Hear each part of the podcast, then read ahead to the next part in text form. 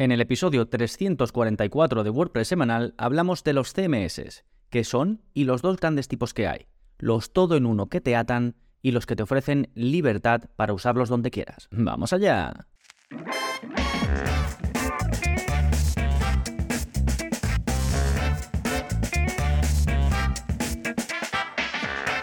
Hola, hola, soy Gonzalo Navarro y bienvenidos al episodio 344 de WordPress Semanal, el podcast en el que aprendes a crear y gestionar tus propias webs con WordPress en profundidad. Y hoy nos vamos a desviar un poquito del camino, o mejor dicho, vamos a ir al origen, a lo más amplio, y vamos a hablar de los CMS, que hay más allá de WordPress, porque hay muchísimas soluciones, tanto malas entre comillas, que digo malas pero no son malas, como buenas entre comillas, que también digo buenas pero no son buenas. Ahora veremos eh, por qué, ¿no? Vamos a hablar de qué son los CMS, de los tipos que hay, básicamente yo lo dejo en dos grandes tipos. Os voy a decir el top tanto de un tipo como de otro, todo basado en estadísticas y como referencia he cogido España para porque muchas veces al coger el mundo o coger Estados Unidos se desvirtúa un poco. Y finalmente veremos si WordPress, que ya sabéis o si no, pues lo comentamos rápido, es un CMS, pues veremos si es el mejor de todos o no. Sí, todo esto en un momentito, pero antes como siempre novedades que hay en gonzalonavarro.es. Bueno, tenéis como siempre los cursos que ya sabéis que ahora eh, los tenéis divididos también, además del buscador y las eh, categorías, los tenéis divididos por caminos. Según lo que queráis aprender, según el objetivo que tengáis, pues los tenéis agrupados para que podáis ir de una forma mucho más ordenada hacia vuestro objetivo. Y por otro lado tenéis nuevo vídeo de la zona código, es el número 294 y en él aprendes a crear una carpeta en WordPress si no existe a través de código. Esto es útil cuando en algunos hostings instalas eh, WordPress y hay una carpeta que por alguna configuración de ese hosting no existe,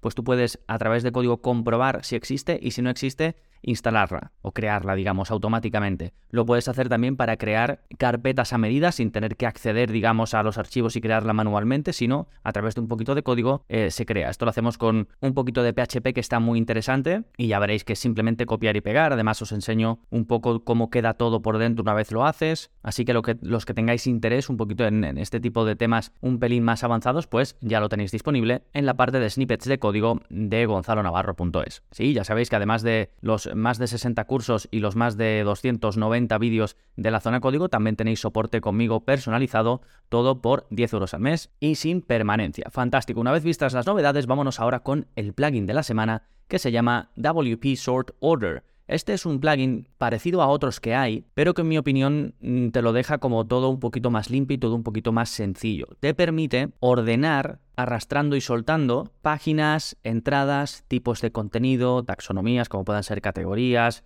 ya sea las que vienen con las entradas o las que vienen con los productos de WooCommerce o una que tú crees personalizada y tú vas decidiendo, activando qué quieres que se pueda ordenar y qué quieres que no. Y me parece interesante, este plugin lo he estado usando por, eh, durante algún tiempo, lo probé en la web de una clienta y luego también lo empecé a usar en la mía. Hace poco me dio un problema y escribí por el soporte del, plugin de la parte de la página oficial, se lo puse y en menos de un día me contestó el desarrollador y en menos de un día tenía la actualización solventando el error. Esto es algo que yo valoro muchísimo. Eh, los plugins al final, em, tened en cuenta que pueden entrar en conflicto con millones de cosas y es normal que vayan teniendo eh, pues algún problema que otro. Lo importante es que el desarrollador o el equipo lo que sea esté encima y lo vaya corrigiendo. Así que esto para mí es un, es un punto muy a favor. El desarrollador se llama Fahad Mahmoud, lo digo pues para, por darle también un poquito de eh, reconocimiento. Sí, como siempre tenéis en las notas del episodio el enlace directo a este plugin, de nuevo se llama WP Sort Order, pero podéis encontrar su enlace en gonzalonavarro.es barra 344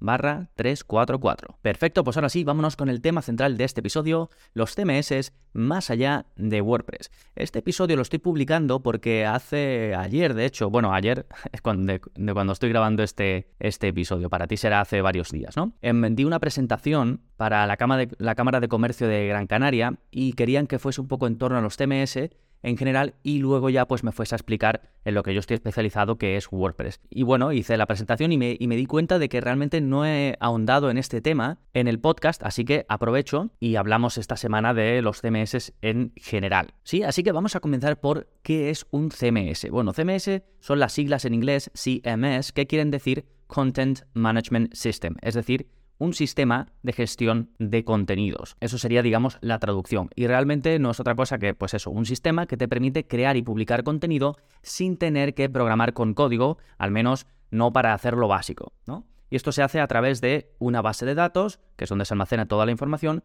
y una serie de archivos que permiten que ese contenido aparezca en la web. Esto sería un poquito la explicación técnica, sin tecnicismos, pero básicamente, em, para decirlo en palabras llanas, los CMS te permiten crear o gestionar webs de una forma relativamente sencilla. Y hay varios tipos. Yo te voy a mencionar los dos grandes tipos. Los hospedados, que vamos a llamar los malos, pero no tienen por qué serlo, y los no hospedados, que vamos a llamar los buenos, pero tampoco tienen por qué serlo. Vamos a comenzar con los hospedados. ¿Qué quiere decir esto y por qué los llamo los malos? Bueno, estos son servicios habitualmente de pago que te ofrecen todo. ¿Qué quiere decir que te ofrecen todo?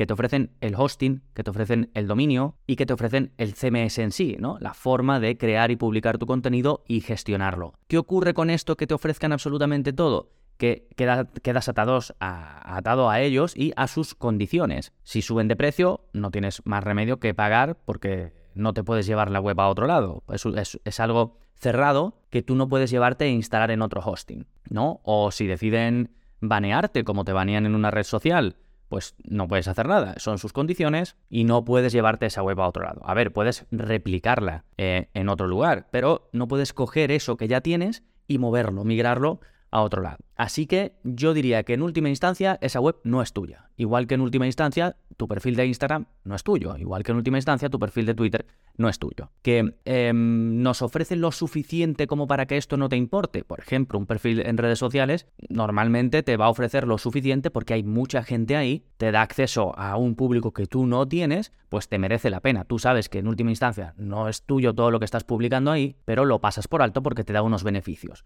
Pues con los em, CMS hospedados lo mismo. Si te da facilidades, em, si te encanta usarlo, si, si es como más productivo eres, si incluso te aporta más clientes o te aporta más visitas, puede tener sentido que lo uses, pero que sepas que funciona así, que sepas que es algo donde en última instancia no tienes el control total, no es tuyo 100%. Eso por un lado, los hospedados. Ahora veremos ejemplos y los top, ¿eh? los más usados en España. Bien, después tenemos los no hospedados. Estos los podemos llamar los buenos, o los voy a llamar yo los buenos. Tú llámalo como quieras. De hecho, en la presentación que hice, eh, las preguntas al final, pues muchas iban, iban enfocado a esto, ¿no? Me decía, ¿son tan malos son los...? Yo decía, no, no, a ver, lo, digo un poco, pues eso, para levantar eh, alguna aspereza y para que sea un poquito más llamativo. Pero al final, como todo, tú lo analizas, si te viene bien, pues es bueno, si te viene mal, pues es malo. Es además, yo soy muy subjetivo porque me dedico a divulgar sobre eh, uno de los, de los mejores CMS no hospedados, que ya sabéis que es WordPress. Bueno, no me quiero ir por las ramas. Los no hospedados, los buenos, habitualmente son open source, es decir, de código abierto y libre, que cualquiera puede acceder a él, eh, cualquiera lo podría replicar, incluso se aporta a ese código o tú lo puedes modificar para, para tu uso, ¿no? Y em, también habitualmente son gratuitos. En este caso, ¿qué ocurre? Esto es diferente. Aquí te dan el CMS, es decir, te dan el programita, entre comillas, que tú vas a usar para crear y gestionar las webs y tú luego lo instalas en el servidor que tú quieras. Es decir, te vas y contratas un hosting o incluso lo puedes instalar en tu propio ordenador para hacer tus cosas y es tuyo. Que te vas a, al hosting one on one y no te gusta la experiencia, te cobran por cosas que no te han dicho y te quieres ir a otro hosting, pues haces una migración y te lo llevas a SiteGround, por ejemplo, que sabes que tiene un buen soporte especializado en WordPress. Pues lo puedes hacer, que te canses de SiteGround y, y te vas a otro mejor, con mejor rendimiento, más posibilidades, pues te vas. Lo migras y es tuyo. ¿sí? Esta es la gran diferencia. Aquí la web es 100% tuya y te la llevas donde quieras. ¿sí? A ver, lo he dividido entre hospedados y no hospedados. Lo de no hospedados quiere decir que no te viene un hosting ya, luego tú al final lo tienes que hospedar para que funcione. ¿no? en inglés se llama self-hosted, es decir, que em, está hospedado por ti mismo, tú lo hospedas donde tú quieras. Pero yo creo que tiene más sentido los que ya están hospedados y los que no vienen por defecto hospedados para hacer la distinción. Bien, vamos a hablar ahora de... Em, por cierto, como decía antes, los he dividido en, estas dos categorías, pero puede haber más tipos si nos vamos un poquito más a, a lo profundo, pero creo que es, no sé, perder un poquito el tiempo. Creo que podemos dividir en estos dos grandes grupos. Bien, vamos a centrarnos en los top CMS hospedados en España, es decir, los malos, ¿no? Los que te ofrecen todo como servicio. Bien, Estos datos están sacados de la web, de la web buildwith.com. Esta web te mm, da estadísticas con mucho detalle y bastante fiables sobre las tecnologías que se utilizan en la web en general, ¿no? Además puedes filtrar por país, puedes filtrar por tipo de tecnología, por grupos de tecnologías que se usan y entonces yo he filtrado por los CMS hospedados y además en España. Y me sale una muestra de 122.320 resultados, ¿no? Y de ellos el número uno es Wix. Wix, seguramente que lo conocéis todos, es eh, un CMS para particulares y empresas enfocado en la velocidad y facilidad de creación de webs. Ellos te dan, puedes empezar gratuitamente y ya pues lo típico que em, puedes ir pagando para obtener ciertos beneficios. Este tiene una cuota en España de 23%, pero luego tienen por otro lado Wix Stores, que es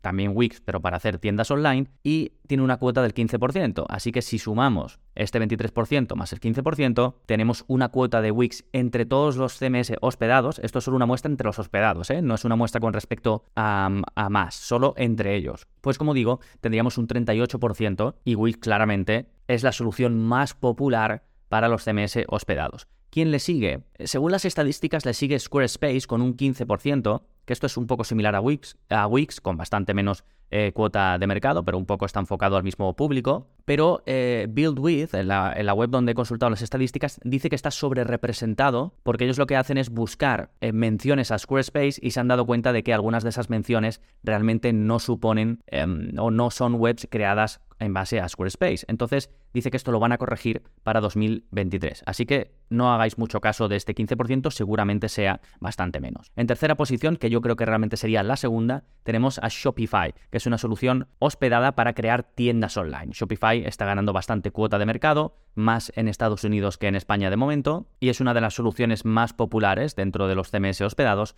para crear, ya digo, tiendas online. En tercera posición, aunque empatado con el porcentaje, 14%, tenemos Duda, que es algo que yo no conocía y que he estado investigando un poquito, y es un CMS para agencias que quieren integrarlo en su SaaS. Es decir, tú imagínate que tienes un hosting y que quieres ofrecer la posibilidad a tus clientes de que tengan su propio constructor dentro de tu hosting. Pues puedes usar Duda como si fuese tuyo para ofrecérselo a tus clientes. De hecho, es lo que creo que hace el que nos encontramos en quinta posición, que es One and One Website Builder, es decir, el constructor visual de el hosting one on one. Ya sabéis que one on one es un hosting pues, que sale mucho anunciado, bastante popular, y tienen una parte en la que te ofrecen su propio eh, constructor. Y viendo la página de Duda veo que eh, ponen que uno de los que los usan es one on one, así que asumo, aunque no lo sé a ciencia cierta, que em, utilizan por detrás ese otro CMS e imagino que otros hostings, otros Em, otras agencias, otras eh, empresas, otros SaaS lo usarán también. ¿Sí? Esas son las posiciones del 1 al 5 y después quiero mencionar, aunque no sale siquiera en las estadísticas, wordpress.com.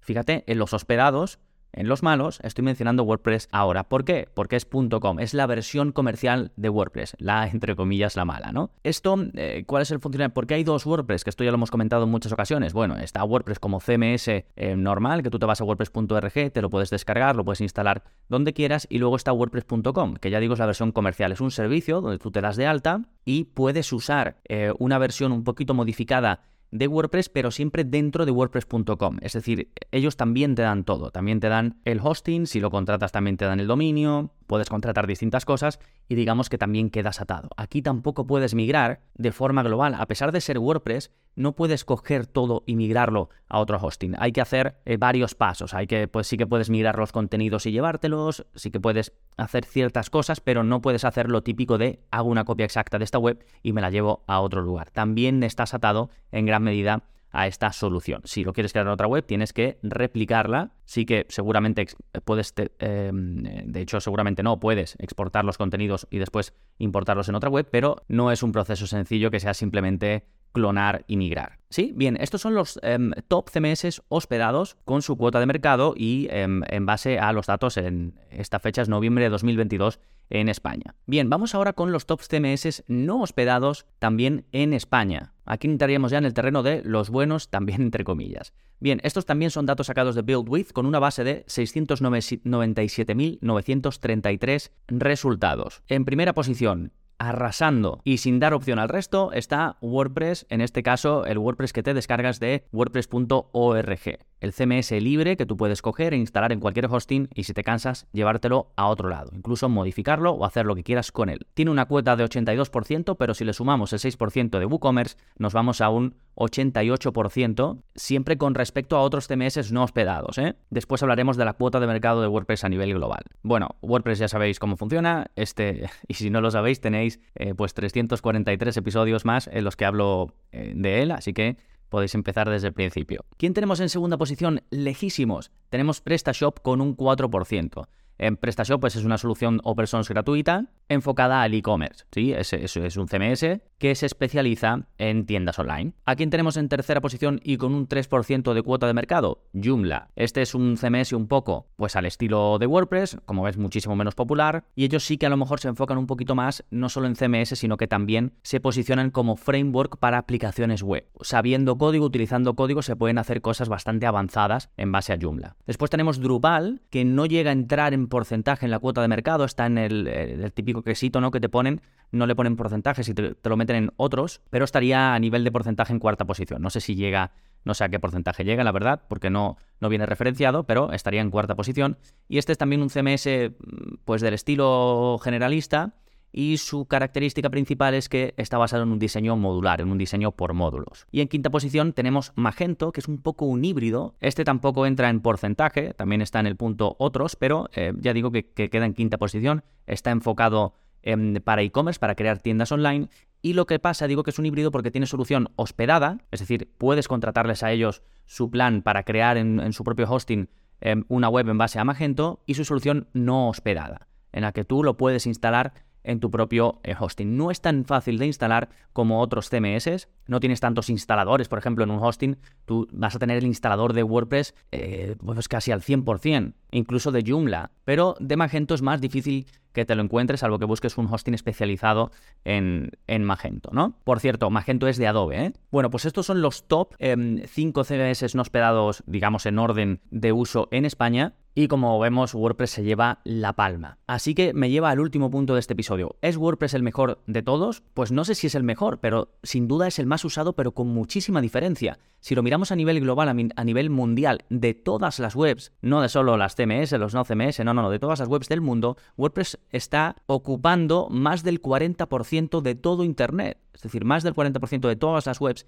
de Internet están hechas en base a WordPress. ¿Eso lo hace el mejor? Pues sí para muchos casos y a los datos nos podemos remitir, pero no para otros. Eh, por ejemplo, WordPress no es para hacer grandes aplicaciones a medida tipo Airbnb. WordPress no es para eh, desarrolladores que se manejan muy bien con otras tecnologías, que hacen virguerías, que pueden hacer eh, cualquier cosa y que además no le gusta WordPress. WordPress no es para los que dominan Joomla o Drupal y te pueden hacer absolutamente de todo. WordPress no es para todo el mundo, ni todo el mundo lo quiere, pero sin duda es para muchísima gente. Tiene una barrera de entrada muy baja, puedes hacer prácticamente cualquier cosa, tiene la gran ventaja de que es open source, tiene una comunidad brutal detrás, con muchísimo soporte, con muchísima información de cómo hacer cualquier tipo de cosa. Como ya hemos hablado en otros episodios, puedes crear webs prácticamente de todo tipo, ya quedó muy atrás eso de que WordPress solo era para blogs. En fin, es una eh, solución muy, muy, muy potente para crear páginas web. ¿Sí? Bueno, eh, ya sabemos todas las bondades de WordPress, este episodio está un poquito más enfocado en hablar de los conceptos de CMS, de qué tipos hay, de por qué si bien los eh, hospedados como Wix,